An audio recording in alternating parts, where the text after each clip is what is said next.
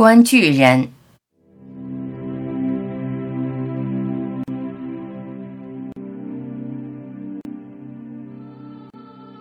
世界就是一幅巨型画，看一幅画，看一幅大画，看一出戏，看一出大戏。古装剧、言情剧、惊悚剧，感受剧中人的悲欢离合。剧的世界就是你正在感受的世界。看人生这出大戏，你经验着与周遭人士的悲欢，你正在感受的还是一出戏。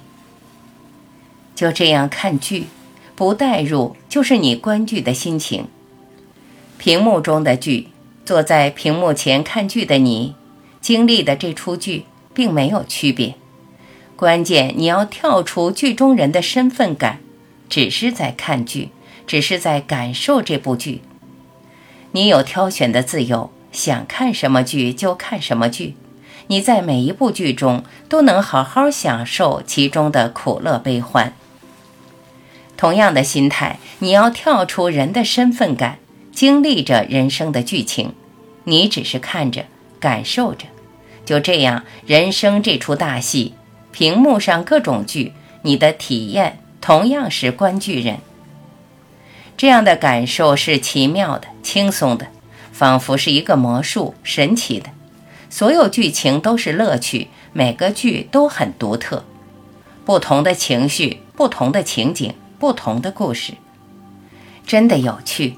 有趣在于你是观剧人，你跳脱出剧情，你可以是演员，跳脱剧情只是演戏。剧中的伤害不是你的伤害，剧中的哀伤不是你的哀伤。